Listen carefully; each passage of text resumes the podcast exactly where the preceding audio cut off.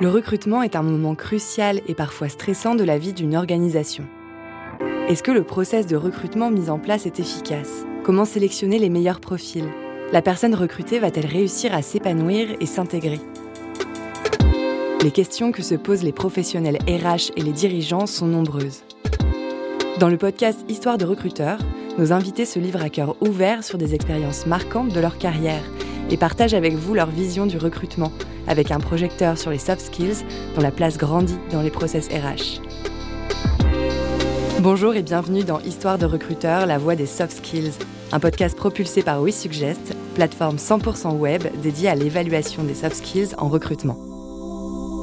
Bonjour Boris, euh, merci de m'accueillir déjà pour cette euh, entrevue. Donc moi c'est Charline Bordron, je travaille euh, chez Smartweb depuis trois ans et demi au sein des ressources humaines et aujourd'hui je travaille toute seule euh, sur ce pôle pour euh, environ 80 personnes à date et euh, prochainement, je pense fin d'année, 100 personnes. Jusqu'ici, à peu près sur combien de recrutements par mois vous avez travaillé en moyenne? Ça dépend des années. quand je suis arrivée, on était 18 collaborateurs. Trois ans après, on est 80. Et la plus grosse vague de recrutement a été en 2019 où j'avais à peu près 3-4 recrutements par mois. Et là, actuellement, on est sur à peu près pareil, euh, ça dépend entre eux, 2 et 6 recrutements, donc intégration par mois sur 2021. Et euh, au-delà des recrutements, euh, également pour avoir un peu plus de détails, est-ce que vous êtes aussi en lien avec les personnes déjà en poste pour suivre leurs évolutions? Oui, tout à fait. C'est vraiment ma mission principale, faire en sorte que tout le monde s'épanouisse au sein de la structure. Donc moi, j'ai à la fois la partie, en effet, chercher de nouveaux talents et à la fois faire en sorte que les talents euh, sur place euh, puissent s'épanouir et monter en compétences. Smartway, c'est le nouveau nom d'une entreprise euh, française qui s'appelle Zéro Gâchis. Il y avait déjà une ambition internationale, cependant, depuis le lancement en 2012. Mais là, avec 10 millions d'euros qui ont été levés dernièrement et ce changement d'identité, on a l'impression, donc, comme vous nous l'expliquez, que les effectifs vont faire un bond. Alors, est-ce que ça veut dire que vous avez dû adapter vos méthodes de recrutement avec voilà, cette nouvelle identité et les fonds qui vont avec? Alors évidemment, on a, on a adapté nos méthodes de recrutement, c'est-à-dire qu'ils sont beaucoup plus structurés qu'avant. On a, euh, dans le processus de recrutement, on a deux phases. Euh, une première phase d'entretien qui est basée sur l'entretien de compétences. Et ensuite, on a une deuxième phase qui est l'entretien, ce qu'on appelle chez nous culture fit, où là, euh, tous les collaborateurs peuvent participer à l'entretien. Donc le but chez nous, c'est que tous les collaborateurs soient acteurs des entretiens et acteurs du recrutement à l'aune de nos valeurs quand vous dites qu'ils peuvent tous participer, c'est sur la base du volontariat et ils voient un poste qui s'ouvre et ils peuvent participer au recrutement sur cette phase-là. Alors, par exemple, sur un recrutement de développeurs, un chargé de marketing peut très bien participer à l'entretien. Le but est de savoir si euh, la personne a les mêmes valeurs que les collaborateurs de Zero Gâchis et euh, puisse s'ancrer dans l'entreprise. L'objet de l'entreprise, pour le reprendre un peu, ça se passe autour du gaspillage. Donc, euh, c'est à la fois ancré dans les, mesures de redistribution aux associations euh, réglementaires, et puis aussi dans la limitation de ce que les équipes chez Smartway appellent la casse. La casse, c'est une perte franche pour les grandes et moyennes surfaces. Alors est-ce que cette position sur le marché favorise aussi des candidatures qui sont portées sur le rôle peut-être plus global, plus sociétal de Smartway? Et du coup, est-ce que ça vous facilite aussi un peu le travail? Alors en France, ça nous facilite le travail puisque c'est ancré euh, dans la culture française. Euh, de plus en plus de personnes euh, veulent trouver du sens dans leur travail et du coup, c'est un projet aussi porteur de sens. Euh, il y a une éthique forte derrière. Donc forcément, en France, on arrive à trouver les candidats aussi pour ça. Ils rejoignent le Smartway pour un projet et non pas forcément pour une rémunération ou pour les avantages qui vont avec. C'est vraiment le projet qu'ils recherchent. Donc oui, forcément, ça aide. À l'international, c'est un peu plus compliqué. on a besoin de visibilité, on a besoin de faire en sorte que ce soit ancré chez, euh, chez les citoyens déjà dans un premier temps. Donc c'est pour ça qu'il faut qu'on communique sur notre activité et ce qu'on peut gagner ou perdre euh, avec nous. Est-ce que ça se joue pas aussi en fonction de la notoriété des, grandes surfaces avec lesquelles vous travaillez, qui ont souvent une notoriété euh, étendue au-delà d'un seul pays? Alors évidemment, les grandes surfaces nous aident énormément puisque en fait, c'est les personnes sur le terrain qui sont les plus à même à nous dire à quoi on sert, en fait, euh, quelle est l'utilité de Smartway. Donc on a, euh, on a vraiment des magasins avec lesquels on travaille euh, qui sont précurseurs aussi au niveau des tests pour nos solutions. Donc évidemment, oui, les marques, les grandes anciennes nous aident à, développer nos solutions de toute façon. Si je comprends bien, il y a une question de, à la fois de filtre, mais aussi peut-être une grille de lecture multiple, c'est-à-dire que votre grille de lecture ne suffit pas pour recruter chez Smartway? Alors la grille de lecture suffit, mais c'est important pour nous qu'on puisse faire en sorte que tous les collaborateurs soient acteurs du recrutement et fassent partie en fait de cette phase, tout simplement parce que ceux qu'on recrute ont les valeurs qu'on souhaite diffuser en interne et en externe, vivre au quotidien. Et les plus à même à savoir si les personnes qu'on recrute sont les bonnes, c'est les collaborateurs qui sont au sein de l'entreprise en fait ça vient pas un peu se chevaucher avec l'entretien de compétences Par exemple, si euh, quelqu'un arrive euh, sur euh, le, voilà, le pôle tech et qu'il y a des questions techniques qui arrivent sur l'entretien culture fit, comment est-ce que vous faites pour combiner les deux à ce moment-là? Souvent, l'entretien culture fit, il n'y a jamais de questions techniques. C'est-à-dire que le deuxième entretien est fait vraiment pour savoir qui est la personne, savoir si elle se connaît également et savoir si elle peut rejoindre l'entreprise, qu'elle correspond à nos valeurs. L'entretien de compétences est plutôt savoir si en effet elle fait le job sur le poste, euh, qu'elle a tous les outils, euh, toutes les techniques, euh, toutes les méthodes pour rentrer dans le pôle. Évidemment, sur le premier entretien, il y a, des questions basées sur la personne, mais le deuxième entretien est, dure environ une demi-heure à 45 minutes et peut être fait, par exemple, à l'extérieur, dans un restaurant. On essaye en fait de dédramatiser cet entretien costard-cravate et même d'ailleurs dès le premier entretien.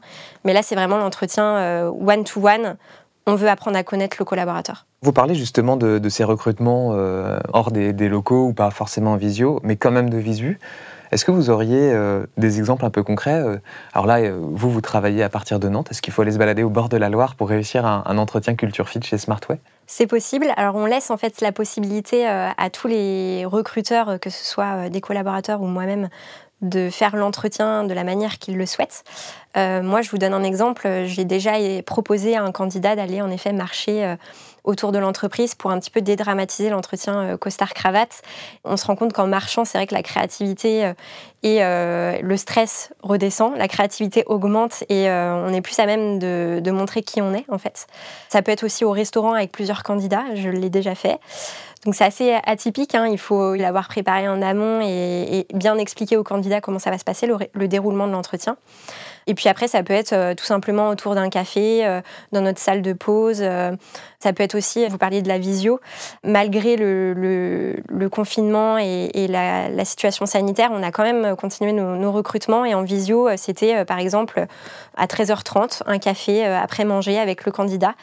Et surtout, les cofondateurs se mettent souvent dans ces entretiens pour pouvoir euh, rencontrer en fait les collaborateurs qui vont euh, prochainement euh, arriver. Quand vous nous parlez du nombre de collaborateurs qui augmente, de la croissance de l'entreprise et du fait aussi d'avoir à travailler presque en équipe, en binôme très régulièrement avec des personnes différentes, vous le disiez en début d'entretien, vous êtes seul actuellement pour gérer tout ça. Alors première question, c'est est-ce que tout va bien pour vous en termes de charge de travail et surtout comment vous faites pour, euh, pour fonctionner de cette façon-là? Et est-ce qu'il y a aussi bah, voilà, un pôle RH qui va se développer euh, chez Smartway Alors déjà, tout va bien, merci. Alors en effet, en fait, c'est beaucoup d'organisation euh, dans un poste de responsable RH comme le mien beaucoup d'organisation, gestion des priorités. Évidemment, on ne peut pas tout faire, donc euh, on se fait aider par euh, des cabinets d'expertise comptable, des cabinets euh, d'avocats en droit social, par des cabinets de recrutement également, quand, on sent que le recrutement va être trop, compliqué. par contre, je veille à, être vraiment dans tous les process. On s'adapte, on va dire, et puis je me fais beaucoup aider par les managers en fait de pôle, que ce soit dans les recrutements, dans, le conseil auprès des collaborateurs. Euh, ils centralisent l'information et ensuite euh, ils le donnent à toute leur équipe. Euh, et après, moi, de mon côté, c'est vrai que la difficulté en fait sur ce poste-là, c'est qu'une RH n'a pas de RH, et donc on est un petit peu entre deux, entre la direction et les collaborateurs. Et pour autant, on doit répondre à, à toutes les questions, à toutes les demandes, à toutes les sollicitations. mais le tout dans cette fonction est de prioriser. Quand vous parlez de valeurs chez SmartWest, de quelles valeurs principales on parle pour mieux situer alors on a quatre valeurs. On a l'ambition. Donc euh, on est une entreprise euh, qui a été euh, créée par deux frères et un ami d'enfance à eux qui sont entrepreneurs dans l'âme. Ils avaient une vingtaine d'années quand ils, quand ils se sont lancés. Et donc, ils étaient tout jeunes et ils se sont lancés avec rien. Donc, cette ambition, on le recherche chez tous nos collaborateurs. Et aussi parce que c'est un projet porteur de sens. Donc, c'est important pour nous d'avoir des collaborateurs qui, s'intéressent au projet et qui se donnent à fond pour le projet. On a la partie euh, bienveillance, esprit d'équipe, tout le monde dans le même bateau. Ça, c'est tout ce qui est équité, euh, justice, euh, justesse dans, tous nos process et nos méthodes. On a la partie transparence et honnêteté. Donc là, c'est vraiment dire ce qui a, de l'importance avec honnêteté. On transmet les chiffres, on transmet les informations, ce qu'on appelle chez nous le no bullshit. et puis il y a la partie, on va dire, culture d'entreprise qui est très forte chez nous, c'est-à-dire que il y a une partie construire ensemble un, quotidien sans gaspillage. Donc ça peut être le gaspillage de temps, comme le gaspillage euh, alimentaire, euh, qui est vraiment le cœur de notre activité, et comme le gaspillage au niveau de, de l'efficience de nos méthodes en fait euh, en interne. Pour revenir sur cette deuxième partie de l'entretien, donc Culture Fit, vous dites qu'il faut connaître plus la personne, c'est pour ça que les collaborateurs peuvent aussi y participer. Est-ce que les collaborateurs eux-mêmes ont leur mot à dire sur les soft skills dominantes? Alors chacun a une vision des valeurs différentes. Euh, chacun vit la valeur de manière différente. Euh, pour autant, on a travaillé ces valeurs en collectif euh, lors, de, lors de séminaires. Donc, tout le monde est, OK avec ces valeurs-là, même s'ils le vivent différemment. Par contre, les entretiens culture fit, les personnes qui le font amènent en fait leur fibre personnelle en fait dans cet entretien. Donc tous les entretiens sont différents, les questions peuvent être différentes, la perception de la personne peut être différente. C'est pour ça qu'on le fait aussi à deux cet entretien. Et donc il y a une perception de la personne et du candidat qui peut parfois varier. Et du coup, euh, ça permet d'avoir des échanges euh, après et une synthèse de, l'entretien euh, qui, est, qui, est, vraiment enrichissante en fait. Est-ce que vous, vous avez des outils propres à votre fonctionnement quotidien, sans parler de cet entretien à deux personnes, qui vous permettent justement d'identifier les soft skills des candidats chez Smartway? Déjà, on a, on a une trame d'entretien culture fit qui nous permet de savoir si on a répondu ou non aux valeurs. Évidemment, en amont des entretiens, on a des outils comme les job boards. On est sur Welcome to the Jungle aussi, euh, qui nous permet euh, de diffuser notre culture, euh, nos métiers, nos valeurs. Et logiquement, ceux qui candidatent sont OK avec ça, puisqu'ils ont vu l'offre et ils ont logiquement lu l'ensemble des informations. Et on veut vraiment que ça soit ouvert en fait à, à tout type de profil. Ça veut dire aussi qu'il y a de la marge entre les compétences et la personne et que vous vous autorisez à faire venir des gens euh, dont vous n'avez pas encore toutes les informations en entretien. Oui, tout à fait. Euh, les compétences, c'est une chose, euh, mais on ne recrute pas que sur les compétences. Mais le but, c'est de recruter vraiment sur la personne, en fait dans son entièreté. Donc les compétences qu'elle peut nous apporter, mais aussi son ambition, sa, manière d'être, sa force de proposition, qui est finalement la plus importante parce que chacun est, capable finalement d'évoluer sur son poste et d'évoluer dans l'entreprise. Alors pour revenir sur ce qu'on disait au tout début de l'échange, Smartway vient de, prendre euh, encore de la, taille. La diffusion internationale de, la solution, euh, forcément, amène aussi une accélération du rythme, a priori. Alors, comment est-ce que vous faites pour conserver ce côté humain, lecture de l'humain de la personne, alors même qu'il y a une croissance forte euh, chez vous? C'est un vaste sujet. Le but est de créer une cohésion en fait, d'entreprise globale de par la culture, de par les valeurs qu'on a mis en place, on a ce qu'on appelle, nous, un master plan qui permet d'identifier la vision à court terme, moyen terme et long terme de l'entreprise les axes en fait de, développement de l'entreprise. Derrière ces axes, il y a des résultats sur lesquels tous les collaborateurs peuvent travailler en fait et qui nous permettent d'atteindre cette vision-là. Pour tout ce qui est euh, cohésion d'entreprise, on se développe au niveau euh, international, donc on essaye euh, de faire en sorte que les collaborateurs montent en compétences en langue anglaise, par exemple, c'est important. Et puis on met en place des, procédures, des méthodes. On essaye de, de voir les différences interculturelles aussi, pour pas faire d'erreurs sur les entretiens. les questions ne sont pas les mêmes pour un Américain, pour un Allemand, pour un Italien, pour un Espagnol. Donc il faut faire attention aussi à tout ça et on travaille dessus. Vous disiez tout à l'heure, vous avez votre master plan qui vous permet d'afficher en tout cas une, ambition court, moyen et long terme.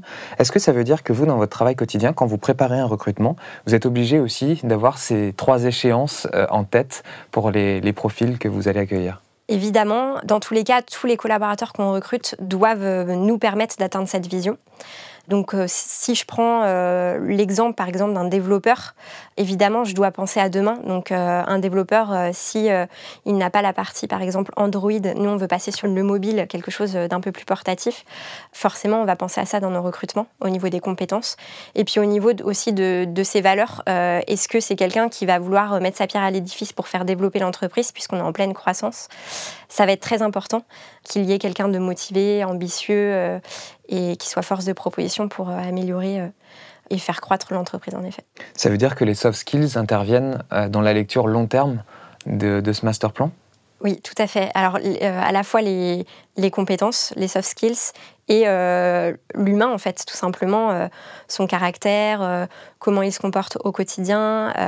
alors, il ou elle, évidemment. et puis, il y a toute la partie aussi ce qu'il veut lui, en fait, ses aspirations, comment il se voit dans, dans 10, 15 ans, euh, et est-ce que ça peut matcher avec ce que propose l'entreprise.